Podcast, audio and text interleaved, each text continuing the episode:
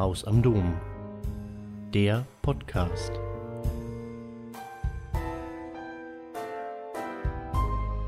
Ja, schön, dass Sie heute hier sind zum, zur Frage und zum Vortrag. Sind Kopftuchverbote eine Gefahr für unsere Demokratie? Ich könnte einfach Ja sagen und den Vortrag an der Stelle beenden. Aber schauen wir mal, was ich Ihnen heute mitgebracht habe. Und zwar, ich, ich finde, wir diskutieren ja schon seit über 20 Jahren in diesem Land, welche Berufe kopftuchtragende Frauen jetzt ausüben dürfen und welche nicht. Und ich habe Ihnen heute Zahlen mitgebracht. Wir werden uns am Anfang Zahlen zu muslimischen Frauen angucken. Wir werden danach anschließend die Entscheidung des Bundesverfassungsgerichts zur Lehrerin und auch zur Rechtsreferendarin anschauen. Da liegt der Schwerpunkt auch auf der Rechtsreferendarin, weil ja auch die aktuelle Entwicklung dahingehend sich entwickelt hat, dass auch die Richterin mit Kopftuch für viele in diesem Land nicht vorstellbar ist. Und im Endeffekt gehen wir am Ende noch auf die These ein, ob Kopftuchverbote eine Gefahr für unsere Demokratie darstellen. Da Kopftuchverbote in erster Linie muslimische Frauen betreffen, die ein Kopftuch tragen und ihre Religions- und Berufsfreiheit einschränken, das sagt auch das Bundesverfassungsgericht, sollten wir uns vielleicht auch die Frage stellen, um wie viele Frauen geht es hier eigentlich? So, wir haben 5,3 bis 5,6 Muslime leben in Deutschland. Das macht ungefähr einen Anteil von 6,4 bis 6,7 Prozent der Gesamtbevölkerung aus ungefähr das Verhältnis von Muslimen ist 45 zu 55. Also wir haben 45 Prozent der muslimischen Bevölkerung sind Frauen und etwa 30 Prozent tragen ein Kopftuch. Das heißt, es geht um ungefähr eine Million Kopftuchtragende Frauen in Deutschland, die von diesen Gesetzen betroffen sind. Diejenigen, die noch nicht im erwerbsfähigen Alter sind und nicht mal berufstätig sind, habe ich noch gar nicht mit einberechnet. Also es geht eigentlich um gar nicht so viele Frauen, die von diesen Gesetzen betroffen sind. 88 Prozent der Frauen, die ein Kopftuch tragen, machen das, weil sie das wollen. 35 Prozent derjenigen Frauen, die angegeben haben, nur manchmal oder nie ein Kopftuch zu tragen, haben angegeben, dass sie Angst haben vor Benachteiligung in der Schule, in der Ausbildung oder im Beruf. Angst vor Belästigung und Beschimpfung wurde von 13 Prozent der Frauen als Grund dafür angegeben, kein Kopftuch zu tragen. Ein Staat, der sich zur Gleichbehandlung und zu Antidiskriminierungsprinzipien bekennt, müsste insbesondere die letzten Zahlen sehr ernst nehmen. Denn diese Zahlen zeigen auf, dass Frauen ihre religiöse Identität verstecken als Schutz vor einer Diskriminierung in der Schule oder in der Berufswelt sowie vor Belästigung und Beschimpfungen. Sie sehen auch, es gibt unterschiedliche Gründe, ein Kopftuch zu tragen, aber für die Religionsfreiheit ist das Selbstverständnis der Trägerin ausschlaggebend und nicht, was andere vermuten, was das Kopftuch alles, für was das Kopftuch alles stehen könnte. Kommen wir nun zum rechtlichen Teil des Abends. Es gibt aktuell drei Entscheidungen des Bundesverfassungsgerichts zum Kopftuch. Die erste Entscheidung ist aus dem Jahr 2003. Damals begehrte die Beschwerdeführerin Farishta Ludin, eine Lehrerin, die Berufung in einem Beamtenverhältnis auf Probe. Das Gericht stellte in seiner Entscheidung fest, dass wenn man Kopftücher im Schuldienst in der Schule verbieten möchte, bräuchte es dafür ein Gesetz. Es reicht nicht aus, dass es einfach das Schulamt macht.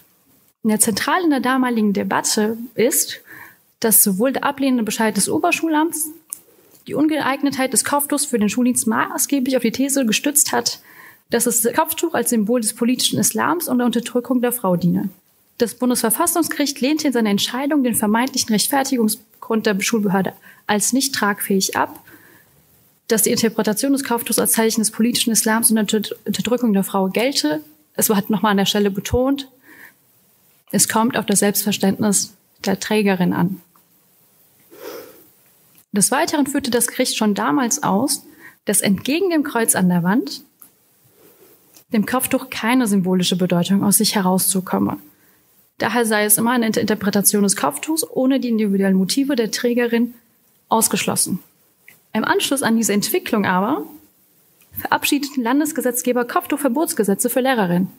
Zwölf Jahre später, es hat ganze zwölf Jahre gedauert leider, kam es zu einer erneuten Entscheidung des Bundesverfassungsgerichts in der, zur kopftuchtragenden Lehrerin. Und das Bundesverfassungsgericht kam zu dem Schluss, dass es verfassungswidrig ist, ohne konkrete Gefahr des Schulfriedens das Kopftuchtragen zu untersagen.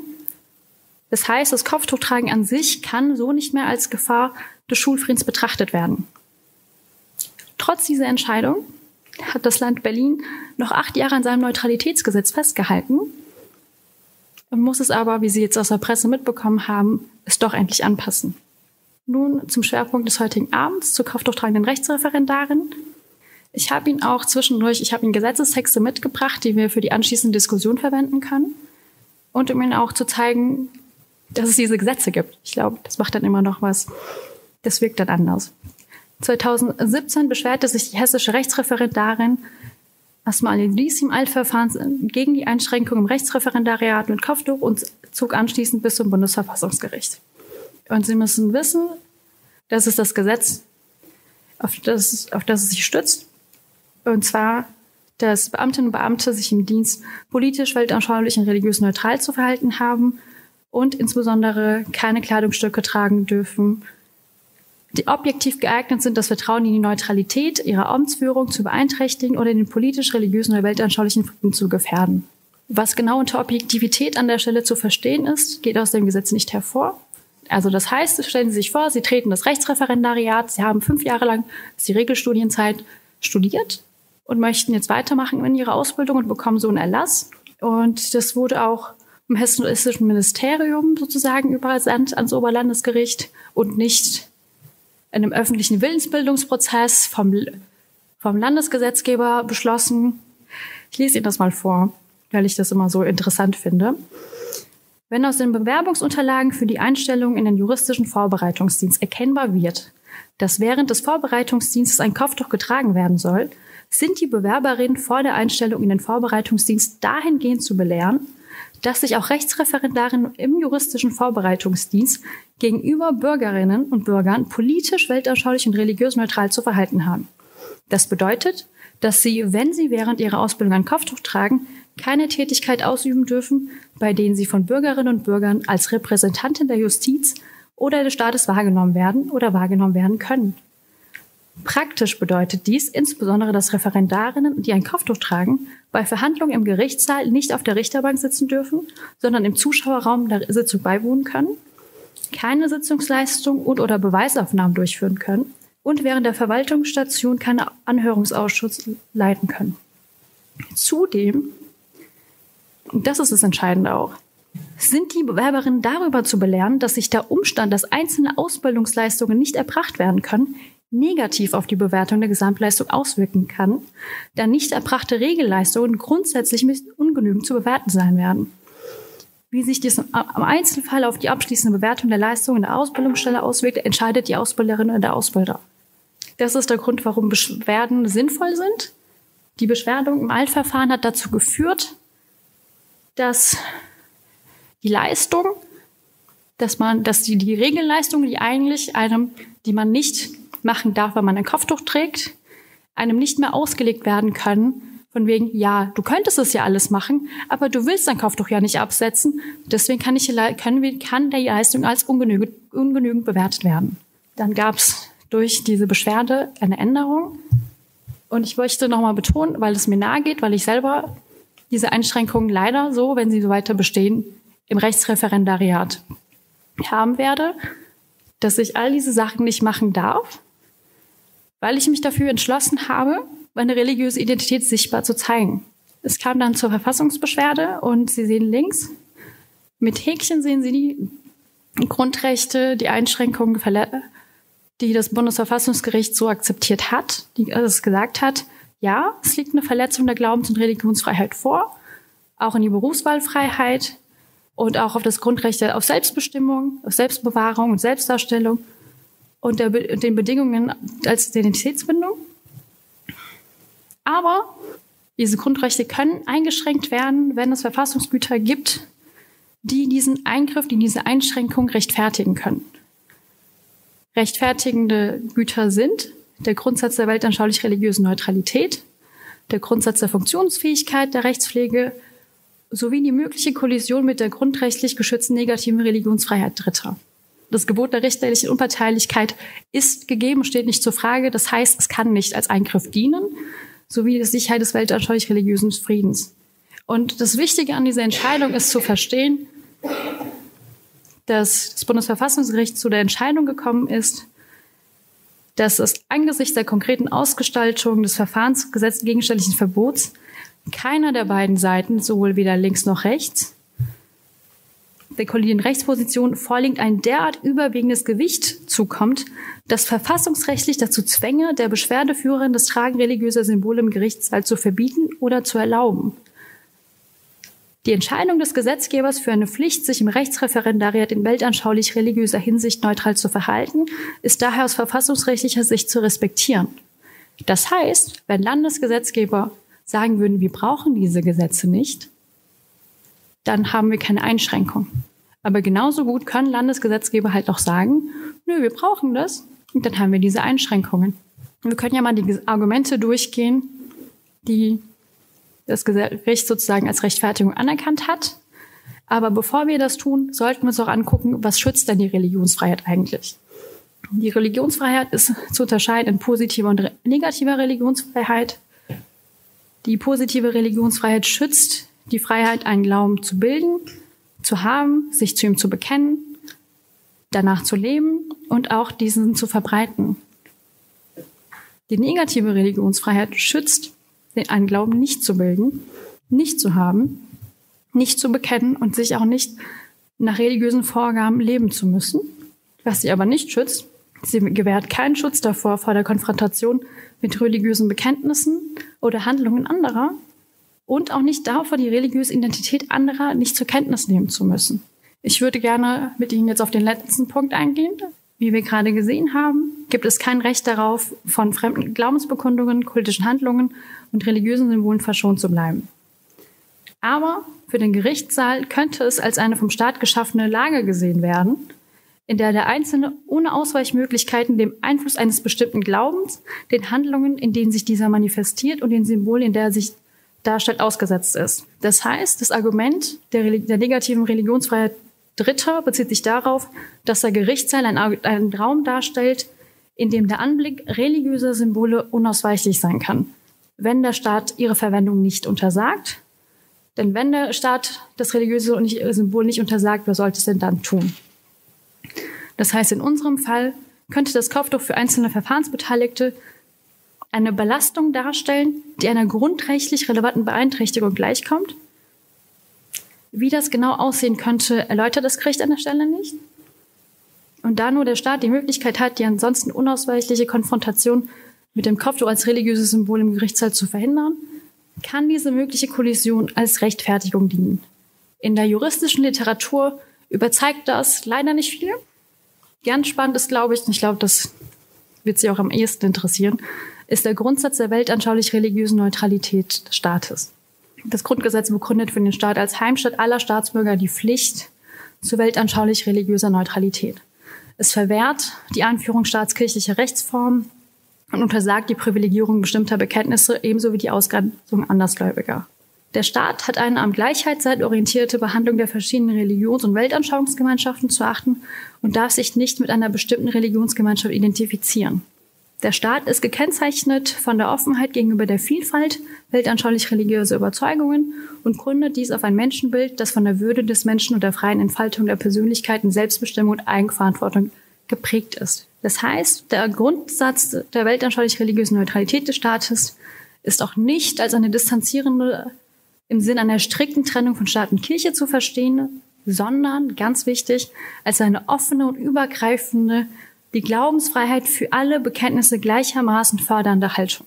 Artikel 4 Absatz 1 und 2 im Grundgesetz gebieten auch im positiven Sinn den Raum für die aktive Betätigung der Glaubensüberzeugung und die Verwirklichung der autonomen Persönlichkeit auf weltanschaulich religiösem Gebiet zu sichern. Der Staat darf lediglich keine gezielte Beeinflussung im Dienste einer bestimmten politischen, ideologischen oder weltanschaulichen Richtung betreiben oder sich durch von ihm ausgehende oder ihm zuzurechnende Maßnahmen ausdrücklich oder konkludent mit einem bestimmten Glauben oder einer bestimmten Weltanschauung identifizieren und dadurch den religiösen Frieden in einer Gesellschaft von sich aus gefährden. Der Grundsatz der weltanschaulich-religiösen Neutralität verwehrt dem Staat, Glauben und Lehre einer Religionsgemeinschaft als solche zu bewerten und die Verpflichtung des Staates auf Neutralität kann keine andere sein als die Verpflichtung seiner Amtsträger auf Neutralität, denn der Staat kann nur durch Personen handeln. Nimmt der Staat etwa auf das äußere Gepräge einer Amtshandlung besonderen Einfluss, so sind im abweichende Verhaltensweisen einzelner Amtsträger eher zurechenbar. Um das Vertrauen in die Neutralität und Unparteilichkeit der Gerichte zu stärken, haben Bund und Länder nicht nur das Verfahren während der mündlichen Handlung in den jeweiligen Prozessordnungen detailliert geregelt, sondern auch gehört es zum Selbstbild des Staates, die Verpflichtung der Richterinnen und Richter, ein Amtsrecht zu tragen, sowie überkommene Tradition wie das besondere Eintreten des Spruchkörpers in den Sitzungssaal, das Erheben bei wichtigen Prozesssituationen oder die Gestaltung des Gerichtssaals. Ganz wichtig hier ist die Unterscheidung zwischen Schule und Gericht. Im Gericht sind einzelne Amtsträger auch in ihrem äußeren Auftreten klar definiert und haben eine, in ihrer Rolle eine Distanz und Gleichmaß betonte Rolle. In der Schule haben wir eine Offenheit und Pluralität, die dort gelebt werden soll. Im Gericht lieber nicht, wäre die Argumentation. Und letztendlich das Argument, warum die weltanschaulich-religiöse Neutralität gefährdet sein soll, stützt sich darauf, dass aus Sicht des objektiven Betrachters das Tragen eines islamischen Kopftuchs in, durch eine Richterin oder eine Staatsanwältin während der Verhandlung als Beeinträchtigung dem Staat zugerechnet werden kann. Dieser Blick des objektiven Beobachters, des Betrachters, des Verfahrensbeteiligten ist scheinbar ausreichend, wenn das zugerechnet wird. Das letzte Argument an der Stelle wäre die Funktionsfähigkeit der Rechtspflege. Die Funktionsfähigkeit der Rechtspflege ist eine Grundbedingung des Rechtsstaats. Im Wertesystem des Grundgesetzes ist es fest verankert, da jede Rechtsprechung letztlich der Wahrung der Grundrechte dient. Die Voraussetzung der Funktionsfähigkeit ist gesellschaftliches Vertrauen nicht nur in die einzelne Richterpersönlichkeit, sondern in die Justiz insgesamt. Die ist auch unabhängig vom konkreten Streitfall erforderlich. Und auch wenn ein absolutes Vertrauen in der gesamten Bevölkerung nicht zu erreichen sein wird, hat der Staat die Aufgabe der Optimierung, was wir ja auch an diesen strengen Formalisierungsbestimmungen sehen. Und der Staat hat auch einen Einschätzungsspielraum beim Ziehen, in dem die Akzeptanz der Justiz in der Bevölkerung gestärkt werden soll solange die Akzeptanzdefizite auf objektiv nachvollziehbaren Umständen beruhen. Das heißt, der Staat darf Maßnahmen ergreifen, die die Neutralität der Justiz aus der Sichtweise eines objektiven Dritten unterstreichen sollen. An der Stelle würde sich mir die Frage stellen, ob durch diese Einschränkungen, dadurch mit dem Argument auf den objektiven Betrachter, wenn wir das darauf stützen können, ob an sich nicht dadurch schon der Grundsatz der weltanschaulich-religiösen Neutralität, so wie ihn das Grundgesetz begründet, schon gefährdet ist. Denn wenn wir uns nochmal zu Auge führen, basiert die Rechtfertigung der Einschränkung der Religionsfreiheit auf einem objektiven Dritten. Es gibt keinen empirischen Beleg, dass der existiert. Es wurden keinerlei Daten erhoben. Und das soll ausreichend sein, um ein Grund- und Menschenrecht einzuschränken. Vorurteile gegenüber der kopftuchtragenden Rechtsreferendarin, die im juristischen Diskurs geäußert wurden. Es ist auffallend, dass viele Frauenverbände sich zur Frage des Kopftuchs in der Justiz gar nicht äußern konnten, weil die Verbände keine klare Position beziehen konnten. Und im Editorial der deutschen, des Deutschen Juristinnenbundes hat man der Aufforderung des Bundesverfassungsgerichts eine Stellungnahme abzugeben, konnte man nicht nachkommen und hat sich entschlossen, eine Zeitschriftenausgabe herauszugeben, die auch sehr empfehlenswert ist, vom Januar 2018, die sechs Positionen darstellt, drei Pro-Verbot, drei Kontra-Verbot. Und ich habe Ihnen die Kontraverbot heute mitgebracht. Als Rechtfertigung für die Grundrechtseinschränkung wird die Pflicht des Staates zur weltanschaulich-religiöser Neutralität angeführt, die in der Justiz einen besonders, besonderen Stellenwert habe. Im Artikel wird weiter ausgeführt, dass die Frage, ob dem Staat etwas zugerechnet werden kann, hier nicht von Relevanz sei. Denn entgegen der kopftuchtragenden Lehrerin, deren Kopftuch sich der Staat nicht zurechnet, sei dem Staat in Gerichtsverfahren die öffentlich getragene Kleidung durch die Amtstracht wichtig, da dieses Bühnengeschehen im Gericht so determiniert wird. Auch die Verfahrensbeteiligten würden die mündliche Verhandlung als eine Art Schauspiel empfinden und eine kopftuchtragende Richterin vermag sich hierbei vom eigentlichen Verfahrensgegenstand abzulenken und zu irritieren. Denn eine auf diese Weise zur Schau gestellte Religion könne zu Überlegungen führen. Insbesondere deshalb, weil die islamische Religion und das, was unterschiedliche Anhängerinnen daraus machen, derzeit Gegenstand intensivster, teils richtiger, teils unrichtiger Berichterstattung in den Medien sind. Verfahrensbeteiligte könnten besorgt über die richterliche Bindung an Recht und Gesetz sein, wenn sie gehört haben, dass die islamische Scharia den Gläubigen Vorschriften nicht nur für den religiösen, sondern auch für den gesellschaftlichen und juristischen Bereich macht. Den wird möglicherweise deren Verhältnis zur richterlichen Bindung an Recht und Gesetz beunruhigen. Für die betroffene Richterin könne dieser Zweifel recht absurd wirken, jedoch habe sie mit der Offenheit und Flexibilität ihres Islams gelernt, umzugehen. Verfahrensbeteiligte hingegen erfahren aus den Medien, dass Meinungsfreiheit zum Beispiel bezüglich Religionskritik, Apostasie, das Verhältnis zu Juden, Jüdinnen und Ungläubigen, Homosexualität und auch Frauenrechte im Sinne des Grundgesetzes unter der Scharia durchaus zweifelhaft sein können, dass zwangsähnlich geächtet sind. Hier wird ein Bild des Verfahrensbeteiligten konstruiert, der nicht muslimisch ist, denn es ist der Islam der kopftuchtragenden Richterin, so wird sie zum anderen gemacht. Des Weiteren wird auch davon ausgegangen, dass es einen Lernprozess bedarf, um einen Umgang mit der Offenheit und Flexibilität ihrer Religion zu entwickeln und diesen Zugang haben Verfahrensbeteiligte leider nicht. Da dem Staat aufgrund der Religionsfreiheit dieser vermeintlich notwendige Lernprozess nicht angelastet werden kann, wird ein Verfahrensbeteiligter konstruiert. Selbst bei Akzeptanz der Prämisse, dass es eines Lernprozesses bedarf, ist es die Aufgabe des Staates seiner Bevölkerung, diesen Zugang zu sichern und insbesondere seine muslimischen Bürgerinnen vor solchen übergriffigen Annahmen zu schützen. Potenzielle Vorurteile seitens Verfahrensbeteiligter ausreichen sollen, um die geforderte Konsequenz eines Berufsverbots zu legitimieren, wirkt nicht überzeugend. Zudem wird durch diese Aufzählung von zweifelbegründeten Annahmen ein Wissen erzeugt über eine scheinbar homogene Gruppe der Musliminnen, welche durch den Medienkonsum nicht angeeignet werden kann. Außerdem verschiebt es gesamtgesellschaftliche Phänomene wie den Antisemitismus, die Queerfeindlichkeit wie auch die partnerschaftliche Gewalt allein in den Lebensbereich von Minderheiten. Auch in Bezug auf das Kopftuch wird ein vermeintliches Wissen produziert. Das Kopftuch stehe im Gegensatz zum emanzipatorischen Feminismus westlicher Prägung und ist dabei ein Zeichen für eine geschützte und kontrollierte Sexualität, für Keuchheit und Unterwerfung, für einen Respekt vor der religiösen Kodifizierung des Alltagsverhaltens und der Interaktion mit Männern. Für solche Konnotationen sei in einem Prozess kein Platz, und es sei legitim, diesen keinen Raum geben zu wollen. Zwar dürfe der Staat selbstverständlich nicht daran mitwirken, dass sich in der Bevölkerung vorhandene Vorteile durchsetzen, da es seine Aufgabe ist, dem entgegenzuwirken, allerdings sei es genauso angemessen, das genuin staatliche Handeln mit solchen in anderen Kontext gehörenden Fragen nicht zu befrachten. Des Weiteren würde das Kopftuch, ob gewollt oder nicht, auch die Botschaft der Abgrenzung von der Mehrheitsgesellschaft enthalten. Weiter wird, wird ein Paradoxon darin identifiziert, dass während das Kopftuch ursprünglich dazu gedacht war, weibliche Körperteile den Blicken vor Fremden zu entziehen, ist nun im Gericht gerade diese Blicke anziehen. Dies konterkariere die beabsichtigte Wirkung der Robe, nämlich die Person des Richters oder der Richterin hinter ihrer Funktion verschwinden zu lassen.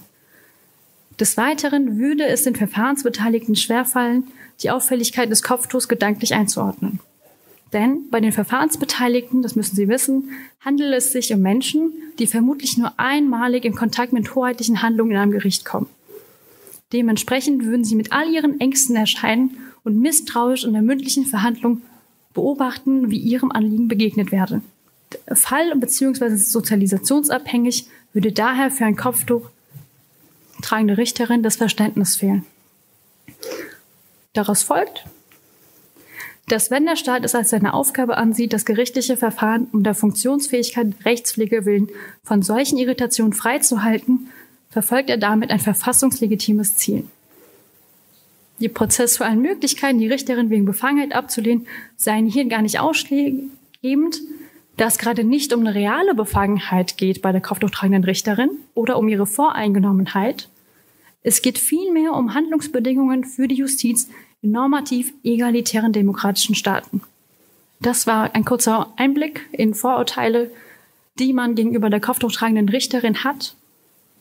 Ich möchte mit Ihnen darauf eingehen, wie es passieren konnte, dass durch, das, durch ein Verbot von Hakenkreuz-Tattoos, von verfassungsfeindlichen Symbolen ein Berufsverbot für kopftuchtragende Richterinnen im gleichen Atemzug entstanden ist.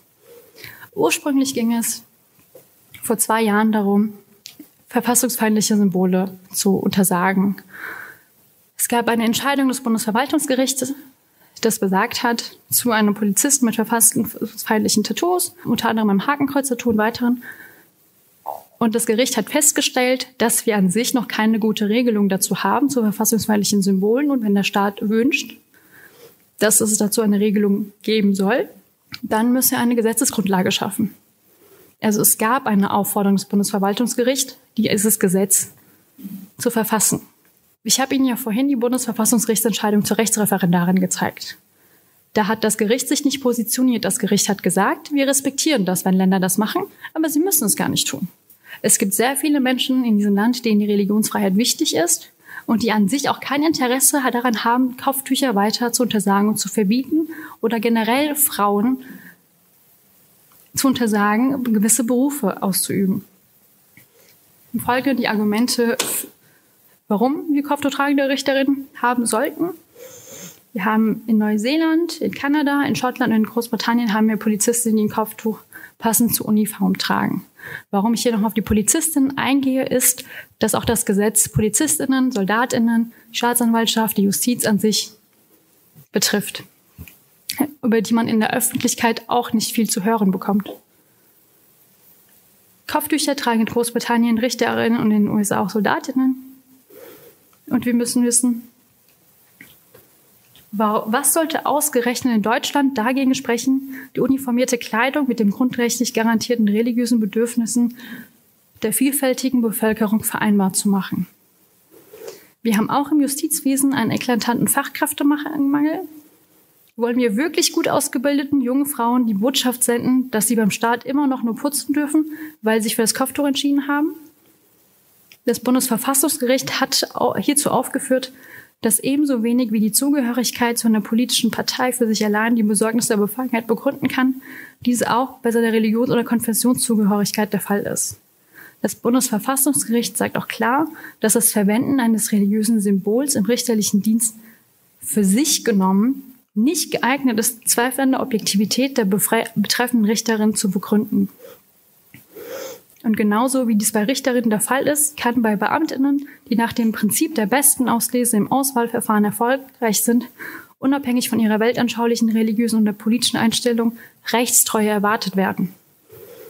Es besteht kein Grund, diese Fähigkeit denjenigen Personen abzusprechen, die ihre religiöse Einstellung durch die Verwendung von Symbolen offen für Dritte erkennbar werden lassen im Übrigen verbirgt Artikel 33 Absatz 3, den wir eben auch gesehen haben, dass die Zulassung zu öffentlichen Ämtern unabhängig vom religiösen Bekenntnis sind und niemand aus seiner Zugehörigkeit oder Nichtzugehörigkeit zu einem Bekenntnis oder einer Weltanschauung ein Nachteil erwachsen darf. Beamtinnen schwören in Deutschland einen Eid auf die Verfassung. Wenn sich der Gesetzgeber nun darauf einlässt, dass religiöse Identitätsmerkmale einer Beamtin dazu geeignet wären, den Anschein der Neutralität zu gefährden, was hieße das künftig für Identitätsmerkmale wie Hautfarbe, Geschlecht, einer Behinderung oder Nichtbehinderung? Künftig in Gerichtssälen zu erlauben, dass gesellschaftliche Klischees bereits im Vorfeld Einfluss auf die Zusammensetzung der Richter haben dürfen, halte ich in höchstem Maße problematisch. Wir müssen auch bedenken, dass der Richterinnen-Eid an Fachgerichten in öffentlicher Sichtung erfolgt. Das heißt, die gesetzliche Norm dieses Eides enthält auch den möglichen Eid, so wahr mir Gott helfe. Im Unterschied zu Kruzifixen definiert sich der Staat auch nicht mit dem Kopftuch. Die Stellung des Individuums und des Staates müssen auch differenziert werden. Die Wand hat keinen Grundrechtsschutz. Und ganz wichtig, das Kopftuch ist auch kein verfassungsfeindliches Symbol. Das Tragen eines Kopftuchs ist durch die Religionsfreiheit geschützt. Die Aufgabe eines demokratischen Rechtsstaates ist es. Die essentielle Pflicht ist der Minderheitenschutz. Denn so kann er gewährleisten die Gleichbehandlung den Schutz vor Unterdrückung und auch die Gewährleistung der Freiheit auf Selbstverwirklichung und Selbstbestimmung nach den eigenen Wertvorstellungen. Wenn Minderheiten beispielsweise aus staatlichen Institutionen systematisch ausgeschlossen werden, stellt sich die Frage, ob ein Staat die Interessen aller Bürgerinnen adäquat repräsentiert oder eben nur einen Teil der Bevölkerung. Es sollte zumindest irritieren, wenn Gesetze verabschiedet werden, die dem Anschein nach alle gleich betreffen, jedoch im Ergebnis überproportional eine bestimmte Gruppe an Frauen mit einer bestimmten Glaubenspraxis aus Berufen ausschließen. Bemerkenswert ist zudem, dass muslimische Frauen durch die Kopftuchgesetze auch unterschiedlich behandelt werden. Denjenigen, die kein Kopftuch tragen, das sind 70 Prozent, ist es erlaubt, als Richterin Recht zu sprechen.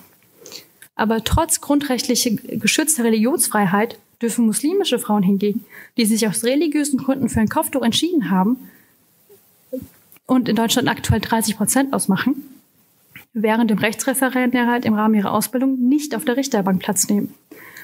Dadurch, dass muslimische Frauen unterschiedlich behandelt werden, könnte so der Eindruck entstehen, dass der Staat eine bestimmte Religionspraxis präferiert oder eine andere benachteiligt. Und das letzte Argument für den heutigen Abend ist der Vertrauensverlust. Welcher Eindruck würden Minderheiten vermittelt, wenn sie seit nunmehr fast 20 Jahren der, die Erfahrung machen, dass wenn sie ihren Grundrechtsschutz einfordern, mit ihren Klagen Recht bekommen, jedoch als Quittung Gesetze erhalten, die nur zum Zweck erlassen werden, die Grundrechte eben dieser klagenden Minderheit weiter einzuschränken. Wie sollen Minderheiten ein Vertrauen in den Staat aufbauen, in dem sie weiterhin unterrepräsentiert sind? In der Entscheidung des Bundesverfassungsgerichts zur Rechtsreferendarin wird damit argumentiert, dass ein objektiver Dritter aufgrund einer kopftuchtragenden Richterin das Vertrauen in die Justiz verlieren könnte. Aber so wie die Justiz Vertrauen braucht, beruht auch der demokratische Staat auf dem Vertrauen seiner BürgerInnen. Dieses Vertrauen wird leichtfertig aufs Spiel gesetzt, wenn Vorurteile sich in Gesetzen manifestieren und zum Ausschluss von marginalisierten Gruppen in Exekutive und Judikative führen. Dabei verspricht eine Demokratie ihren BürgerInnen die Freiheit, das eigene Leben nach den eigenen Bedürfnissen und dem eigenen Gewissen zu gestalten, solange nicht die Freiheit des anderen beeinträchtigt wird. Gesetze in einer Demokratie dürfen somit nicht dazu dienen, bestimmte moralische Entscheidungen nur einer Gruppe durchzusetzen. Vielmehr sollen demokratische Gesetze allen Menschen ein Leben in Würde nach ihren eigenen Wertvorstellungen ermöglichen. Während der Staat durch die Kopftuchverbotsgesetze das Vertrauen der Bürger in die Neutralität des Amtes und der Justiz bewahren möchte, verliert er gerade durch diese Gesetze das Vertrauen gerade der Bürgerinnen, die eine Minderheit bilden. Indem der Staat eine bestimmte Gruppe ausschließt, demonstriert er, dass seine Institutionen die Vielfalt der Bevölkerung nicht tolerieren. Denn Recht schafft nicht nur Realitäten, es bildet sie auch ab. Solch legislatives Unrecht zeigt aber ein falsches Bild einer multireligiösen Gemeinschaft, in der wir leben, was wiederum Auswirkungen auf die zukünftige Gesellschaft und Politik hat und zu einem ewigen Kreislauf der Diskriminierung führen kann. Ohne durchsetzbaren Schutz vor Diskriminierung durch den Staat versagt die Demokratie bei der Sicherstellung der Gleichbehandlung und der Freiheit auf Selbstverwirklichung und wird einzig Heimstatt einer unterdrückenden Mehrheit. Dabei ist die Ausgrenzung von Minderheiten durch mangelnde Partizipationsmöglichkeiten oftmals nur der erste Schritt zu noch gravierenden Diskriminierung, die in der weiteren Unterminierung von demokratischen Verhältnissen münden. Die Gesetze zum Kopftuchverbot zeigen, dass wenn Minderheiten Forderungen stellen und dabei selbst klagen, dies zu Gesetzen führen kann, die in der Lage sind, ihren staatlichen und sozialen Status als gleichberechtigte BürgerInnen in Frage zu stellen, indem sie kodifiziert begründen, dass ihnen dieses geforderte Recht nicht zusteht. Erschreckend ist dabei gerade auch das weitestgehende Fehlen öffentlicher Debatten über derartige Prozesse, trotz der enormen grundrechtlichen Dimension.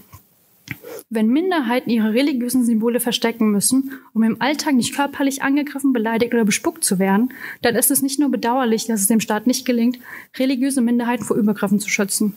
Wenn der Staat zudem Gesetze beschließt, die diese Minderheiten dazu auffordern, bei der Berufsausübung ihre religiösen Symbole abzulegen, zwingt er diese sogar zur einseitigen kulturellen Assimilation und das darf ein demokratischer Staat nicht tun.